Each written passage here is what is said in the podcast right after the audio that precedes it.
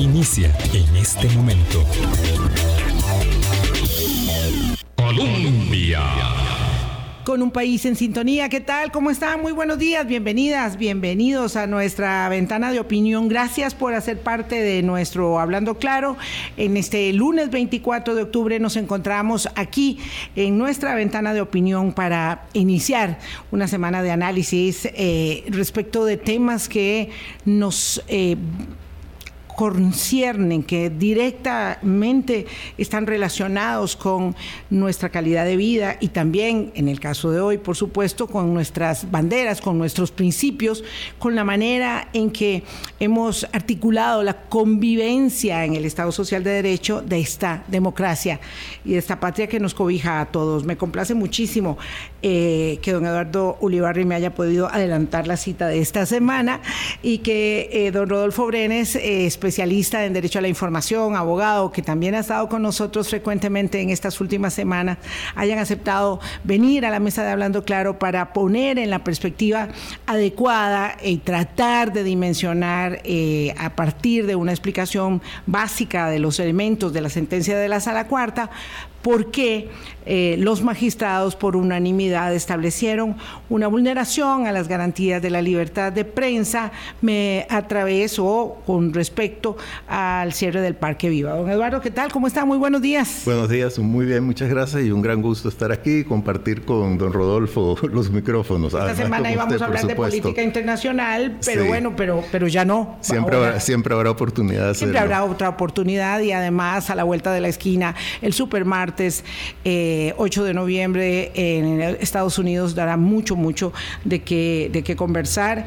Eh, también lo que está pasando en el Reino Unido con el ascenso de Ricky Sunak. No fue en la vez anterior, sino ahora porque peleó con Liz Truss eh, la posibilidad de ser primer ministro. No fue en ese momento, pero la más efímera de los primeros ministros de Gran Bretaña ha tenido que ceder y va a el ex ministro de finanzas de Boris Johnson hacer lo más noticioso, por supuesto, fue que además eh, Johnson se retirara de la contienda cuando tenía la posibilidad de volver. Don Rodolfo Brenes Vargas, gracias este, por estar de nuevo con nosotros. Acérqueme ahí un poquito más ese, ese micrófono, porque él tiene en primera eh, posición siempre su herramienta de trabajo. Don Rodolfo, buenos días. Buenos días, doña Vilma, don Eduardo. Muchas gracias por la invitación. Un gusto estar aquí. Buenos días a todas las personas que nos escuchan. Gracias, muchas gracias. Eh, muchas de las personas que nos acompañan tienen que dedicar muchas horas de su tiempo a, bueno, a lo que implica eh, un poco también devolver, ¿verdad?, a la sociedad con su aporte a los medios desde el conocimiento y la experiencia y su expertise. Eh, los temas que tratamos parten de la especialidad que ellos tienen para poder desmenuzarlo. Yo quisiera, si fuera posible, y ustedes además son los expertos en estos temas, que pudiéramos hacer algo mm, muy pedagógico, tal vez a partir de cuál es la vinculación eh, que yo creo que ahí hay una enorme eh, inquietud eh, y, falta de conocimiento y entendimiento, por tanto, ¿cuál es la vinculación entre la libertad de prensa y el cierre del Parque Viva. ¿Y por qué la Sala Cuarta, al condenar por unanimidad en vulneración a la libertad de prensa este caso, ordena de una vez, consecuentemente, Em, mm, dejar sin efecto las órdenes sanitarias que a inicios de julio cerraron el Parque Viva. Don Eduardo. Bueno, claro, con mucho gusto. Y me parece muy importante tratar de desentrañar un poco los elementos que sustentan este fallo. Bueno, primero hay que decir que la Sala Constitucional aún no ha dado a conocer la parte sustantiva de la sentencia. Lo que conocemos es la parte resolutiva en la que ordena el levantamiento de las órdenes sanitarias que condujeron al cierre del Parque Viva. Y además dice que acoge en todos sus términos el recurso de amparo presentado por don Armando González, director de La Nación, y un grupo de periodistas de ese medio. Entonces, ¿cuáles son los argumentos de la sala constitucional? Los podemos intuir a partir de los argumentos que se utilizan en el recurso de amparo. Primero yo creo que hay que decir que las restricciones indirectas o las limitaciones indirectas a la libertad de expresión están plenamente tipificadas por la Convención Americana sobre Derechos Humanos, en su artículo 13, el inciso 3. O sea, no es una figura jurídica, y me atrevo a utilizar este término, después don Rodolfo usted me corregirá alguna inexactitud que haya cometido, no es una figura jurídica desconocida, es una figura jurídica que en el ámbito de lo que podríamos llamar la legislación sobre derechos humanos y la jurisprudencia sobre derechos humanos en el ámbito de nuestro hemisferio está tipificada desde 1978 cuando entró en vigencia la convención. Ese es un primer punto. Entonces, lo que había que demostrar aquí ante los magistrados es que las acciones que tomó el gobierno en relación con el Parque Viva y otros elementos, porque tenemos que ver si otros elementos fueron tomados en cuenta, efectivamente constituían o no una restricción o un esfuerzo de restricción indirecta de la libertad de expresión de esos periodistas que presentaron el recurso de amparo. Porque no olvidemos que el recurso de amparo se presenta para reclamar un derecho personal. Y en este sentido fue un grupo de periodistas.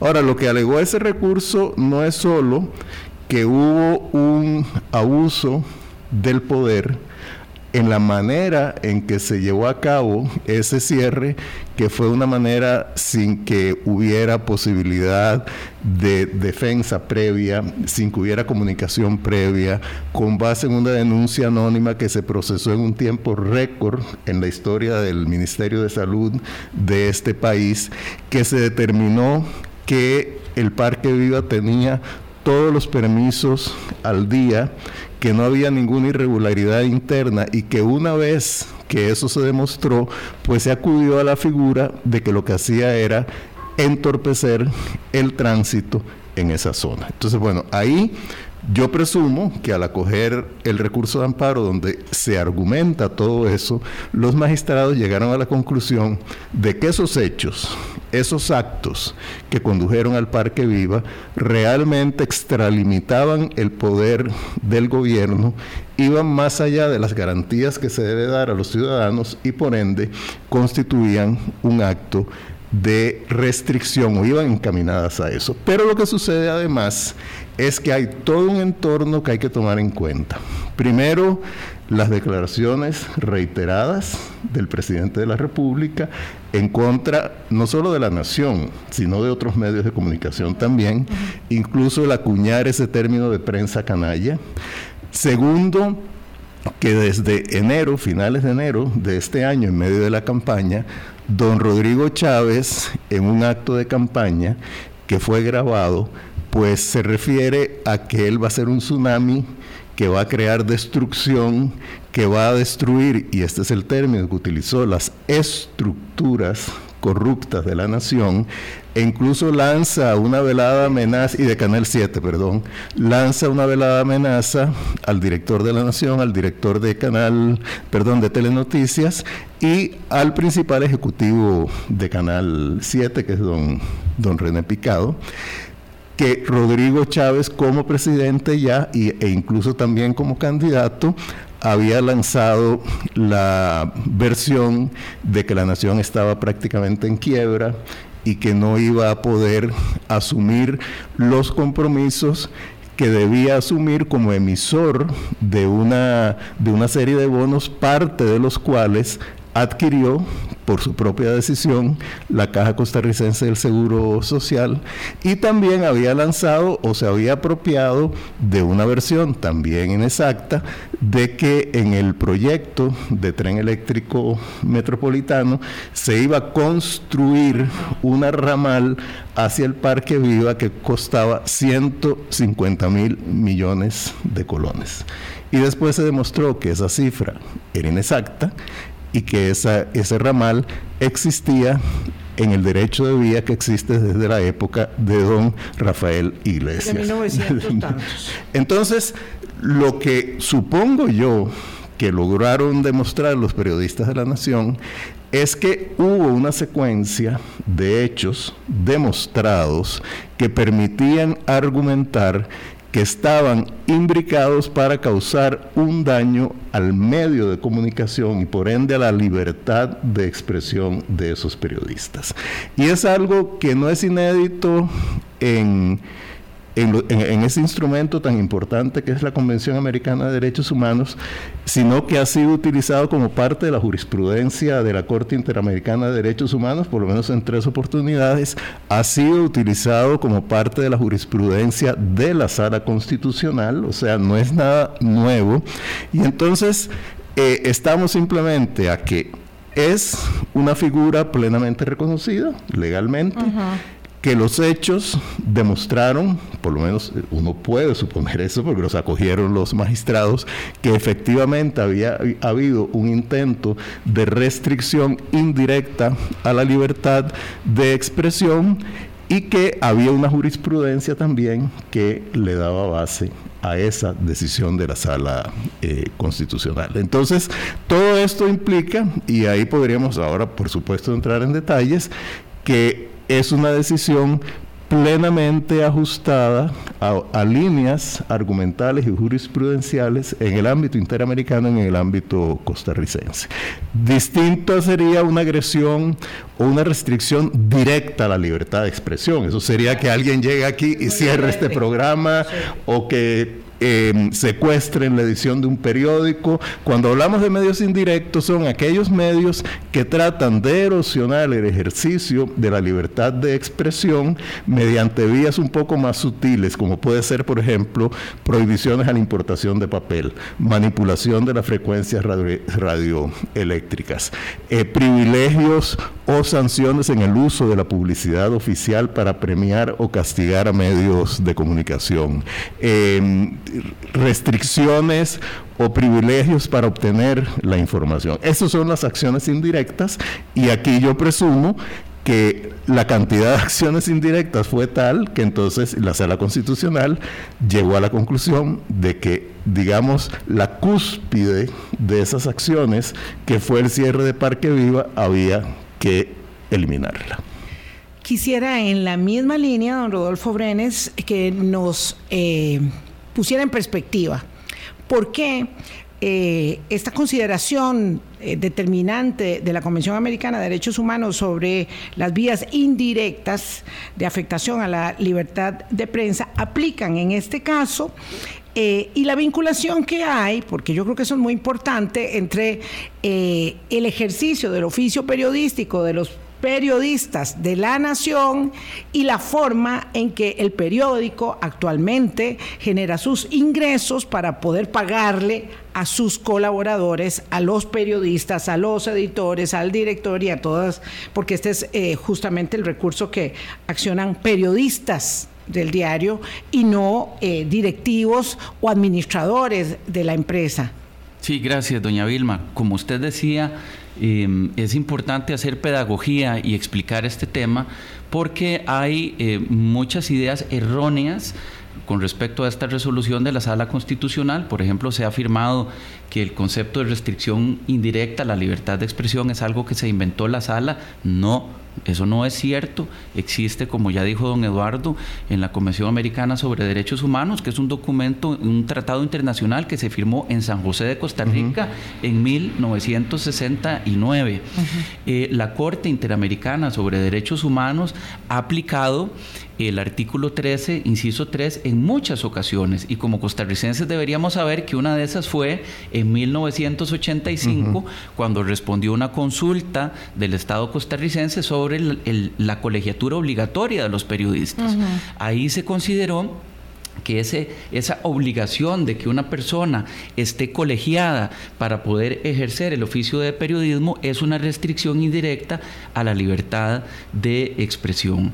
Em, hay muchos otros ejemplos. Hay un caso de Perú, que es el caso Ipker Bronstein contra Perú, donde al dueño de un canal de televisión se le quitaron las acciones de la sociedad dueña del canal para castigarlo por la línea editorial, editorial que tenía su, medio.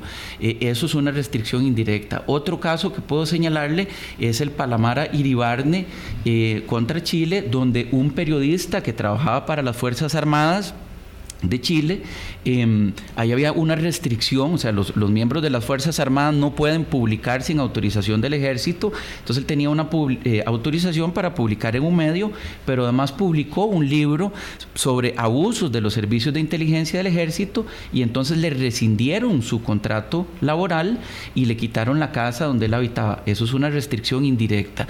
Em, y así hay otros ejemplos. Lo importante es que el, el artículo 13.3 no tiene una lista taxativa, ¿verdad? Sino que da unos ejemplos, pero nos dice y cualquier otro medio por el cual se pueda afectar la libertad de expresión. Entonces, cuando aquí se establece que la vinculación entre la actividad empresarial eh, del Parque Viva y el sostenimiento de eh, la planilla de los trabajadores del periódico La Nación está vinculada eh, directamente, esa se puede considerar eh, el cierre arbitrario, ¿verdad? Porque podría habérselo ganado también si se hubiera hecho eh, correctamente, porque es que hay que entender que la orden sanitaria fue establecida de manera un poco arbitraria, de forma un poco absurda, luego se fueron a buscar los testimonios, luego se, se trató de enderezar lo que se había hecho, porque hay un debido procedimiento que aplica para todas las personas eh, jurídicas y físicas en este país, pero cuando esa relación se establece,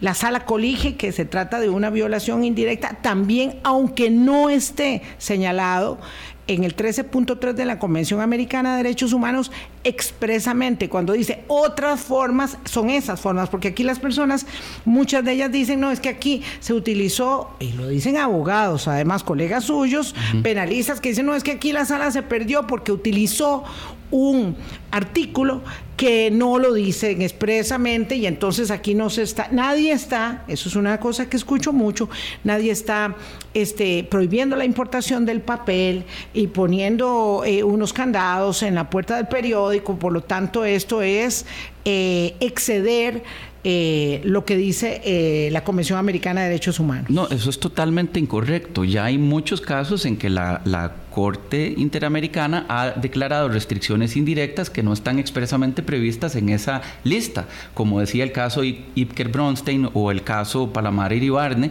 En la Convención no se habla de la rescisión de un contrato de un periodista y ahí se consideró que había una violación. Ahora, sí es cierto que la vinculación entre el Parque Viva como fuente de ingresos de la empresa madre del medio de comunicación es un tema importante, pero lo fundamental para efectos de la violación a la libertad de expresión es la, motivación o el vínculo que existe entre el acto que se toma y la línea editorial y las informaciones que había publicado la Nación.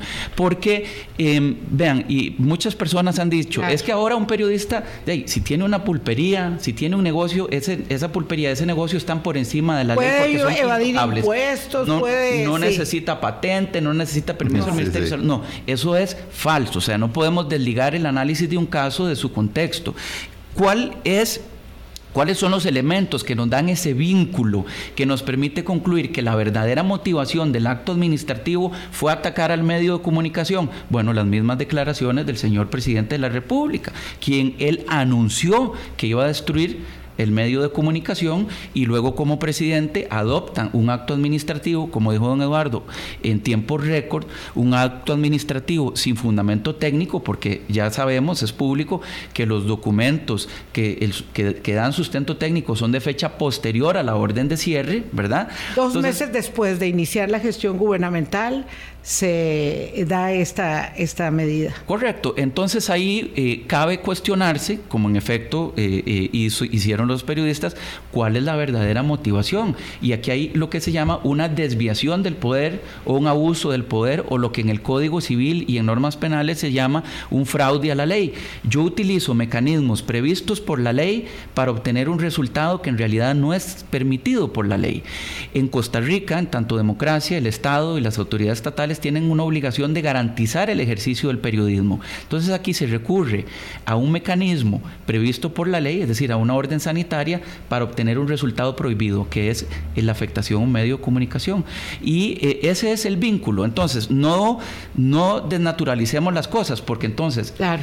Partamos del caso Palamar Iribarne, donde la Em, restricción indirecta a la libertad de expresión consistió en parte en que le rescindieron el contrato. Sí, exacto. A nadie se le ocurre el absurdo de decir que ahora es imposible despedir a un periodista porque la Corte consideró que allá había una restricción indirecta. Bueno, no caigamos en el absurdo de decir que ahora eh, cualquier negocio ligado a un medio de comunicación es intocable. Eso no es cierto. Sí, esto me parece una desnaturalización y muy complejo en el debate público en este momento intentar con algo de mesura, ¿verdad? Y de ponderación, establecer eh, lineamientos objetivos para el debate. Eh, pero yo decía, y con eso me voy a la pausa para volver con mis invitados, don Eduardo Ulibarri y don Rodolfo Brenes, que mm, es que la libertad de prensa no es una licencia de los periodistas, esto lo hemos dicho hasta el cansancio en las últimas semanas, no le pertenece a los medios de comunicación.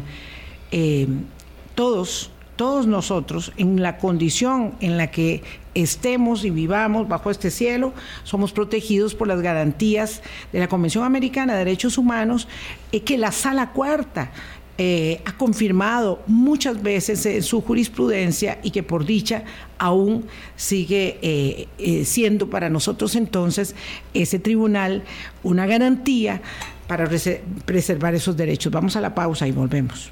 Colombia con un país en sintonía. 8.24 minutos de la mañana, don Eduardo Uribarri y don Rodolfo Brenes nos acompañan hoy para poner en perspectiva el fallo de la Sala Constitucional que ordenó dejar sin efecto el cierre eh, de la orden sanitaria del Parque Viva y además estableció por unanimidad, es que hay que señalar eso así, eh, que hubo una vulneración a la, indirecta a la libertad de prensa don, cuando yo hablé, hablo y cuando don Rodolfo, que también lo, dijo ayer, por cierto, del sistema de pesos y contrapesos de la sociedad y cómo opera esto, eh, nos referimos, por supuesto, a eh, los poderes que se, eh, contra, que se controlan entre sí en una democracia republicana, ¿verdad? El poder ejecutivo, el legislativo y el judicial, y cuando hay desviaciones de poder eh, y un poder es, eh, tiene la suficiente capacidad para, digamos, atemperar la tentación de abuso arbitrario del ejercicio del poder. A eso nos referimos. Don Eduardo, ¿cuál es la dimensión que usted le da a la decisión de la sala constitucional en ese ámbito del control de lo que se ha dado a llamar los, los guardarraíles de la democracia, ¿verdad? Del control de pesos y contrapesos, en virtud a este justamente clima eh, pues de exacerbamiento de la polarización y de verdades a medias y de mentiras flagrantes en los que una gran parte de la sociedad se encuentra bastante confundida. No todo el mundo Mm, tiene mala fe, hay mucha gente muy confundida. Sí, indudablemente la parte del, digamos, de la intención de la llamada posverdad y de las eh, noticias falsas, las realidades que se construyen artificialmente, es confundir a la población y apropiarse de la discusión pública. O sea, es un ejercicio de toma de la comunicación pública. Y yo creo que eso hay que rebatirlo, hay que rebatirlo de manera racional, sin, sin, dejar de perder de vista que la gente construye sus imaginarios y construye sus ideas también a partir de una serie de emociones. Y eso yo creo que hay que tenerlo muy, muy presente. Entonces, cuando una persona se entera de esta resolución de la Sala Constitucional, bueno, primero hay que decir, reitero, que la Sala Constitucional dio el por tanto y que cualquier cosa que nosotros digamos en este momento de la argumentación de la sala cuarta es hipotético y que lo más sensato es partir de que se declaró con lugar un recurso de amparo ha considerado legítimos los argumentos de ese recurso de amparo. Pero lo importante aquí, independientemente ya cuál sea la argumentación, es que objetivamente los costarricenses vimos, en el caso del Parque Viva, que había un precedente que era un discurso reiterado del presidente de la República, que, y antes como candidato, en contra de ese medio de comunicación, en contra específicamente de su director, o sea, de la dimensión periodística de ese medio, no de la dimensión empresarial, y además hechos que constituyeron un abuso de poder por la manera en que se cerró el Parque Viva. Aquí ese argumento de que un periodista puede vulnerar eh, las restricciones sanitarias entonces de manera flagrante que nada se le puede hacer porque sería constitutivo de una agresión indirecta contra la libertad de expresión no tiene ningún sentido porque precisamente lo que estoy seguro de que dio por demostrado la sala cuarta es que todos esos actos fueron arbitrarios e iban encaminados a afectar la capacidad de sostén financiero del medio. Y cuando un medio de comunicación, a un medio de comunicación, perdón, se le priva de su sustento económico, eso quiere decir, decir que el ejercicio periodístico de ese medio, el ejercicio de la libertad de expresión en las dos dimensiones fundamentales, una, la dimensión individual, que es el derecho de sus periodistas a escribir, a manifestarse, etcétera, y otra que es la dimensión social, que es el derecho del público a tener conocimiento de lo que ese medio divulga y por tanto a obtener información, se erosiona y se vulnera. Y aquí hay que tomar en cuenta que los medios de comunicación, pues según su modelo de negocios, tienen dos posibilidades. O alguien lo subsidia o tienen que valerse de ingresos generados por ellos mismos. Esos ingresos generalmente son o publicidad, o suscripciones, o la mezcla de ambas, según sea el caso, o otro tipo de actividades económicas paralelas, por ejemplo, organizar congresos, organizar conferencias, publicar libros o, en este caso, en el caso de la Nación, tener un centro de actividades y de espectáculos que genere un flujo de caja que permite apuntalar la capacidad financiera de ese medio y por ende su subsistencia como un órgano de expresión de la libertad de, de sus periodistas y de atención de la libertad del público a ser informado. Entonces ahí es donde yo creo que está la importancia para la ciudadanía y además que la sala nos está diciendo, ojo, poder ejecutivo, Usted no puede actuar de una manera ilimitada y arbitraria.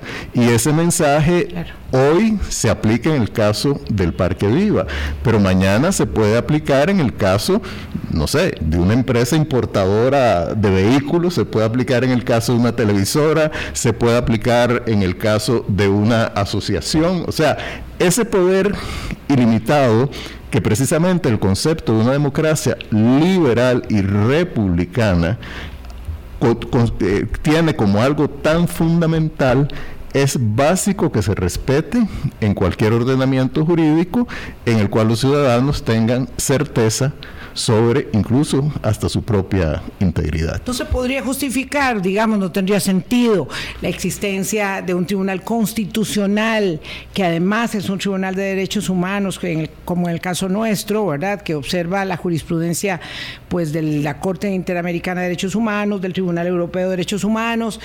Eh, si no fuese capaz de interpretar, digamos, a la luz eh, de los vertiginosos cambios de la sociedad, don Rodolfo, eh, las circunstancias que se van presentando y que constituyen vulneraciones a la convivencia en el Estado de Derecho. Eh, digo esto porque evidentemente hay una transformación respecto de las vías en las que mm, puede darse el uso arbitrario del poder y la vamos a ver, la, ley es, un cuerpo muy dinámico y la, interpretación de las normas constitucionales se va dinamizando y esto es lo que revela finalmente la existencia o justifica plenamente la existencia de una transformación tan determinante en la historia eh, del Estado de Derecho costarricense como la creación de la Sala Cuarta, que digamos es lo más significativo que nosotros hemos tenido en las últimas, no sé, en los últimos 50 años probablemente. Sí, eso que usted dice es totalmente correcto, doña Vilma. El, el derecho y la sociedad no son estáticos y por eso es que quienes redactan cuerpos normativos o convenciones internacionales dejan prevista la posibilidad de integrar otras hipótesis, como el caso de las restricciones indirectas, dicen, o cualquier otro medio que se utilice para afectar la libertad de expresión.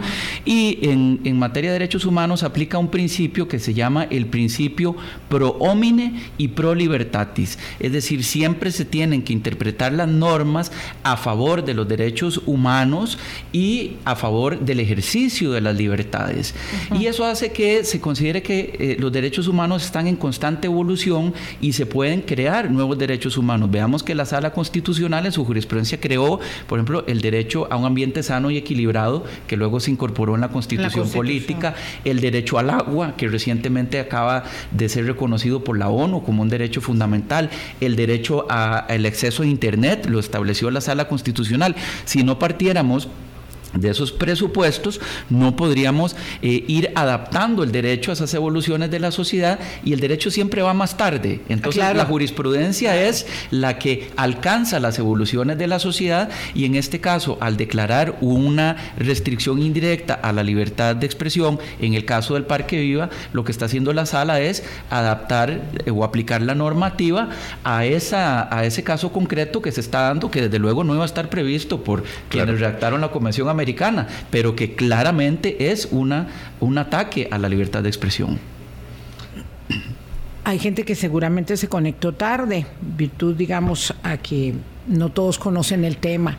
Entonces, establecer este, sin lugar a dudas, en un fallo eh, unánime, eh, que una vulneración a la libertad de prensa indirecta, em, no es sino la constatación de que esas, mm, digamos, eh, de que esos incumplimientos en el debido, no sé si se puede hablar del debido proceso o no, porque también hay acciones en otras instancias jurisdiccionales respecto de este tema de, de, lo que había sido el cierre, eh, pero la acción que emprenden los periodistas eh, para que eh, sean amparados en este, en este recurso que finalmente acoge la sala, tiene, digamos, algún carácter de eh, perentorio. Esto se lo pregunto porque hay personas que insisten en que esto, qué raro que fue tan rápido, eh, cuando la sala tiene miles de casos eh, cada año y a veces en algunos tarda mucho, pero en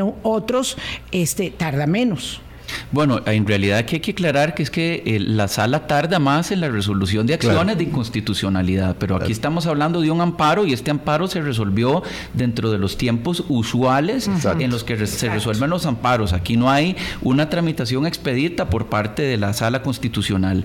Eh, y tal vez volviendo al tema del Parque Viva, hay una cuestión que, sí quisiera resaltar y es em, el cierre del Parque Viva de una perspectiva administrativa y de debido proceso administrativo se hizo de forma incorrecta, chapucera, como para usar, robarle su, calificativo. Em, porque claramente hubo violaciones al debido proceso, pero hay casos en los que habiendo respetado el Estado el debido proceso para aplicar una medida indirecta ataca la libertad de expresión, se concluye que estamos ante una violación a la libertad de expresión. Es decir, aquí el tema fundamental no es si el Estado aplicó o no correctamente el derecho administrativo, que además no lo hicieron en este caso, sino, como decía, la motivación que tiene el Estado para adoptar ese acto. Y es que aquí la motivación fue atacar la fuente de ingresos de un medio de comunicación cuya destrucción fue prometida en campaña. Exacto. Don no, quería agregar algo. Sí, nada más agregar a esto que acaba de decir don, don Rodolfo, que no es solo la, la intención, sino que esa intención, en la medida en que uno puede imaginar la intención de alguien está fundamentada por toda una serie de hechos y además por toda una serie de declaraciones del presidente que a veces es excesivamente imprudente en lo que dice, que más bien le dieron respaldo a ese recurso de amparo. Porque digamos, lo que sabemos es que lo que pedía el recurso de amparo que era que se declarara nula la orden sanitaria o las órdenes sanitarias, la sala lo acogió. Ahora, ¿por qué lo acogió?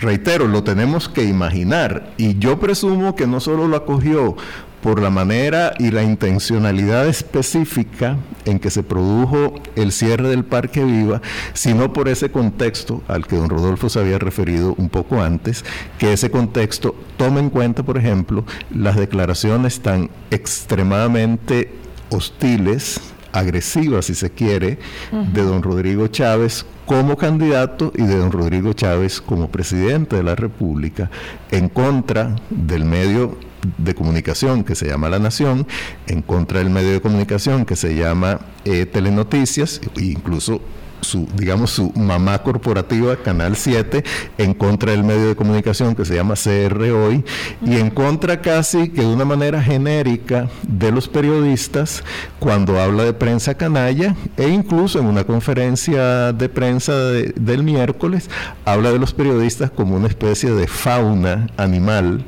en la que hay desde ratas, cucarachas, conejos y todo. O sea, es la deshumanización de un cuerpo profesional.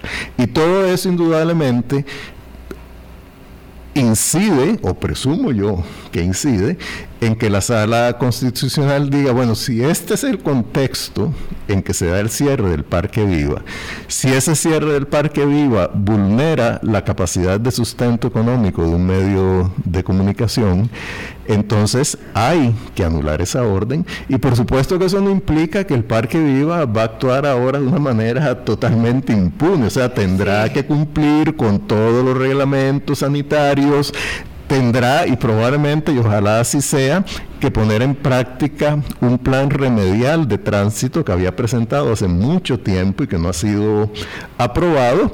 Y bueno, y ojalá también los permisos que conceda la municipalidad de Alajuela para desarrollos inmobiliarios en esa zona, que han sido alrededor de 42 desde que existe el Parque Viva, los manejen de una manera más racional y exigen a esos otros desarrollos inmobiliarios también acciones remediales en cuanto al tránsito. Hablando de acciones remediales, hay una nota que establece este fallo de la Sala Constitucional, me parece del magistrado Salazar, que dice que en 18 meses el Ejecutivo, el gobierno, debe tener un plan remedial para eh, resolver el tema.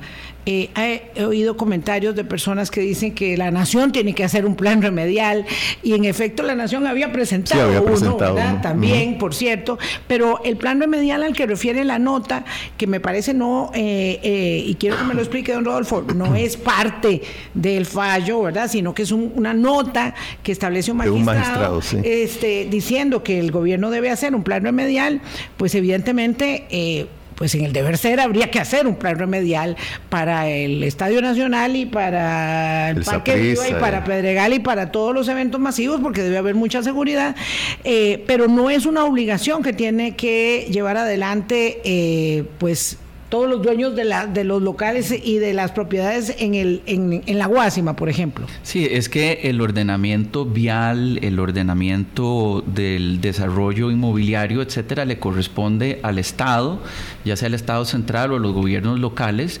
y eh, evidentemente tienen que poner orden. Y eso pasa porque Parque Vivo y por cualquier otro desarrollo tienen que acogerse a la legislación. No quiere decir que no deban respetarla. Y si hay algo que corregir, pues tendrá que determinarse por las vías administrativas y de legalidad correspondientes. Pero aquí es que es clarísimo que eh, la orden sanitaria fue el subterfugio para ocultar un ataque a la libertad de expresión. Le voy a dar un, caso nada más para contrastar qué pasó con el estadio Saprissa. O sea, los bomberos han dicho que si hay un incendio no se puede evacuar el estadio a tiempo. Y sin embargo, el mismo Poder Ejecutivo, que estaba preocupadísimo por un incendio en el Parque Viva, autorizó un aforo del 100% en el estadio Saprissa, donde hicieron un espectáculo con luces de bengalas que se veía muy bonito, pero que claro que significa un riesgo de incendio. Si Dios guarde hubiera habido un incendio ahí. Pero ahí yo nada más le digo, ¿dónde está la lógica, verdad? En los actos del Poder Ejecutivo que cierra Parque Viva por un peligro de incendio, por congestionamientos, pero autoriza lo que sucedió en el Estadio Saprissa. Eso nos permite ver con claridad cuál era la motivación real. Em, como dice don, don Eduardo, habrá que esperar a tener el fallo completo para saber la motivación o los fundamentos de la sala, pero sí el presidente de la sala constitucional explicó en conferencia de prensa que se concluyó que hubo una restricción indirecta a la libertad de expresión y eso ya nos dice mucho. Y aquí quisiera nada más hacer un pequeño paréntesis en cuanto a esa intencionalidad real del acto, eh, hablando en términos de derecho penal, en derecho penal decimos ciertos delitos son dolosos y el dolo es la intención, que eso está dentro de la psiquis de cada persona. ¿Cómo sé yo si usted tenía la intención de cometer un determinado acto? Bueno, eso se aprecia por elementos externos que se manifiestan y en este caso esos elementos externos que nos permiten concluir cuál fue la verdadera motivación son, como decía don Eduardo, las declaraciones del mismo don Rodrigo Chávez, ¿verdad? O cuando comparamos lo actuado en el Parque Viva con lo actuado en el, en el Estadio Ricardo Saprissa, vemos que eh, en realidad en el fondo la excusa sanitaria se cae, ¿verdad? Mm. Vamos a hacer una pausa, perdón, don Eduardo, ya venimos, son las 8.42 de la mañana y hacemos eh, varios ah, eh, acercamientos en el foco de nuestro análisis de hoy para ir concluyendo. 8.43. Colombia.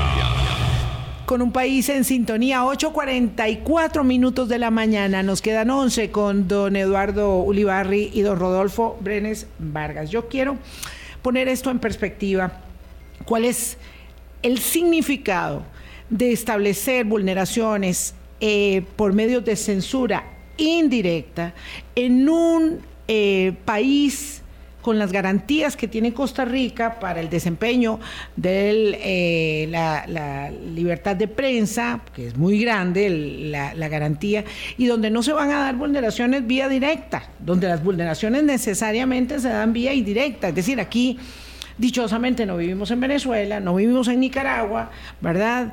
Entonces, las violaciones, yo digo necesariamente, si se quieren dar, se dan por la vía indirecta. Y lo que me preocupa, don Eduardo Olivar y don Rodolfo Brenes, es que las violaciones por la vía indirecta van generando casi de manera automática en los mecanismos de supervivencia del ser humano, no digo solo del cerebro de los periodistas y de los dueños de los medios, eh, una autocensura respecto de sus posibilidades y capacidades de ejercer libre e independientemente el oficio de informar.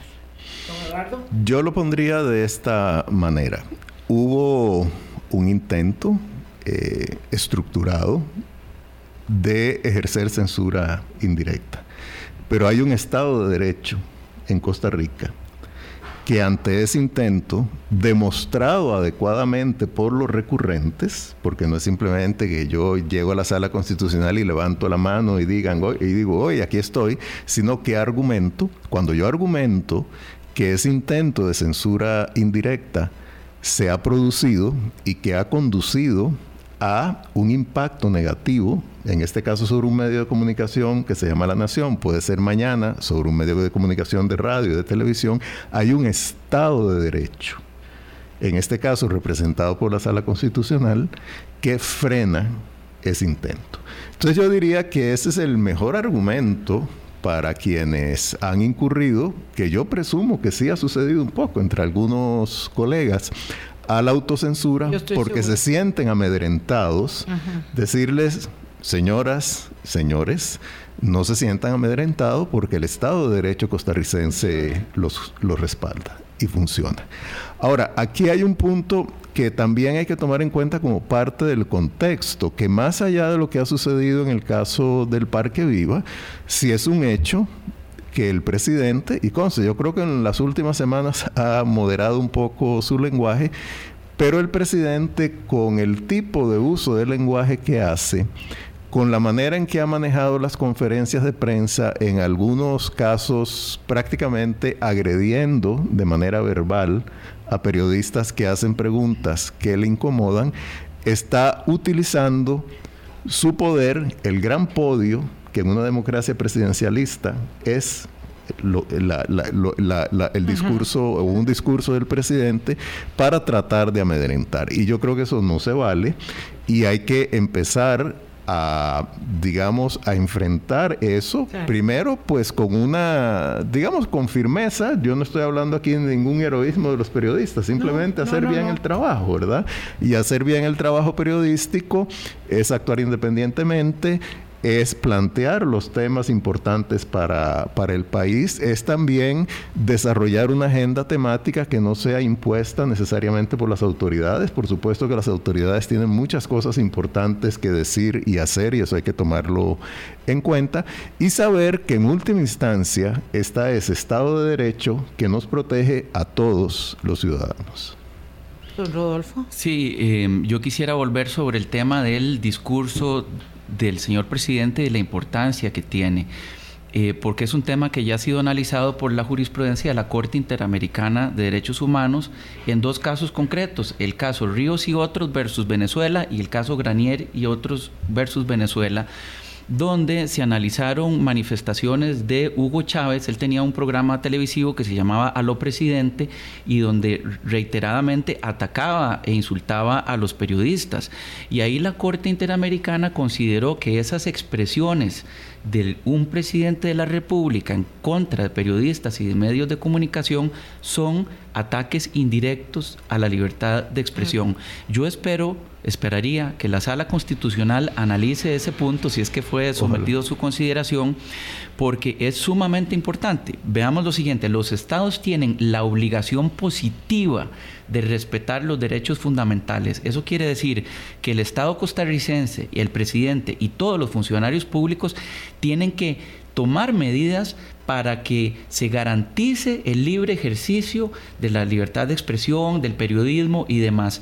Entonces, cuando un presidente ataca a los medios, está incumpliendo con esa obligación. No quiere decir que él no puede eh, tener un debate con un medio de comunicación o discrepar o criticar, pero eh, este lenguaje, ¿verdad?, termina envalentonando eh, a otras personas y creando un clima eh, indeseable en una democracia de enfrentamiento donde se ve a la prensa como el enemigo cuando en realidad la prensa es un actor consustancial a la democracia. Sí, si me permite, doña Vilma, añadir algo a lo, a lo que acaba de mencionar don, don Rodolfo.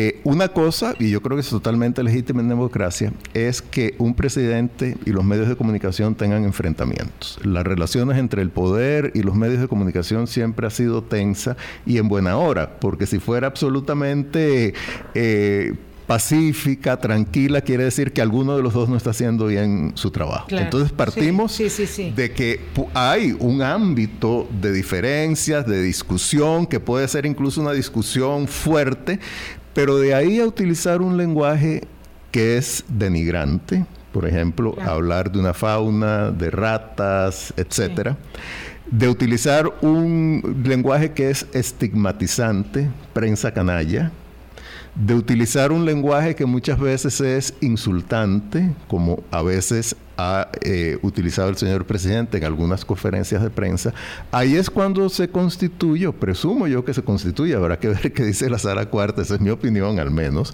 ahí se constituye el uso del lenguaje como una herramienta para amedrentar y no como una herramienta para fomentar el debate público o participar en ese debate público. Y lo malo es que tiene todavía una trascendencia más allá de este hecho, porque es un lenguaje que contamina el debate público en general.